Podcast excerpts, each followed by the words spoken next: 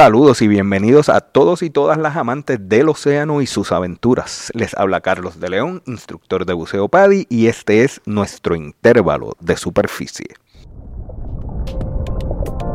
Como instructor de buceo es importante que mis estudiantes, sus amigos y familiares entiendan y reconozcan los síntomas de las enfermedades que podrían ser causadas por el buceo, como el síndrome de descompresión, la embolia arterial de gas o el edema pulmonar de inmersión para poder actuar rápidamente en caso de emergencias.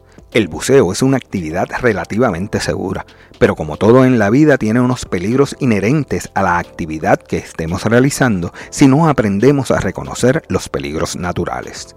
La enfermedad de descompresión es una condición que puede ocurrir cuando un buzo rompe las reglas, los estándares de tiempo y de profundidad, acumulando burbujas de nitrógeno en diferentes partes del cuerpo.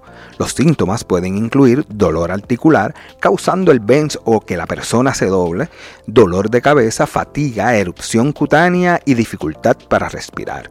En casos más graves, los síntomas pueden incluir parálisis. Los síntomas suelen ir aumentando a partir de la salida del agua, empeorando lentamente a través de las horas. La embolia arterial de gas es otra condición grave que puede ocurrir durante la práctica del buceo. Ocurre cuando hay un ascenso demasiado rápido y aguantamos la respiración. El aire que se encuentra en los pulmones del buzo se escapa y entra en el torrente, causando una obstrucción en los vasos sanguíneos. Los síntomas pueden incluir dolor en el pecho, tos, falta de aire y pérdida de conocimiento. Estos síntomas se presentan casi inmediatamente después de acabada la inmersión. El edema pulmonar de inmersión es una condición que puede ocurrir cuando los vasos sanguíneos de los pulmones comienzan a filtrar líquido debido a la presión del agua, lo que puede llevar a una acumulación de líquido en los pulmones. Esto puede provocar la acumulación del líquido en los pulmones, lo que dificulta la respiración. Los síntomas pueden incluir tos, respiración rápida, dificultad para respirar y sensación de falta de aire y de que te estás ahogando. Los síntomas se pueden presentar a pocos pies justo antes de salir a la superficie. Es importante recordar que si experimentamos alguno de estos síntomas después de bucear, debe ser tratado inmediatamente con oxígeno y aunque sientas que los síntomas han disminuido o desaparecido tras la administración de oxígeno, debemos buscar atención médica de inmediato.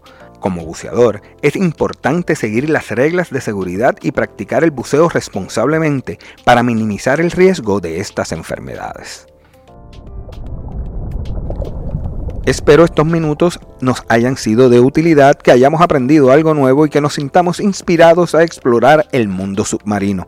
Recuerda buscarnos en tu plataforma favorita para escuchar podcasts. Estamos en Spotify, iHeartRadio y Google Podcasts, entre otros. Suscríbete para que no te pierdas futuros episodios y comparte en tus redes sociales y no dudes en acceder a nuestra cuenta en Instagram y dejar tus comentarios sobre este y sugerencias para futuros episodios. Gracias por escuchar, nos reencontraremos en nuestro próximo intervalo de superficie.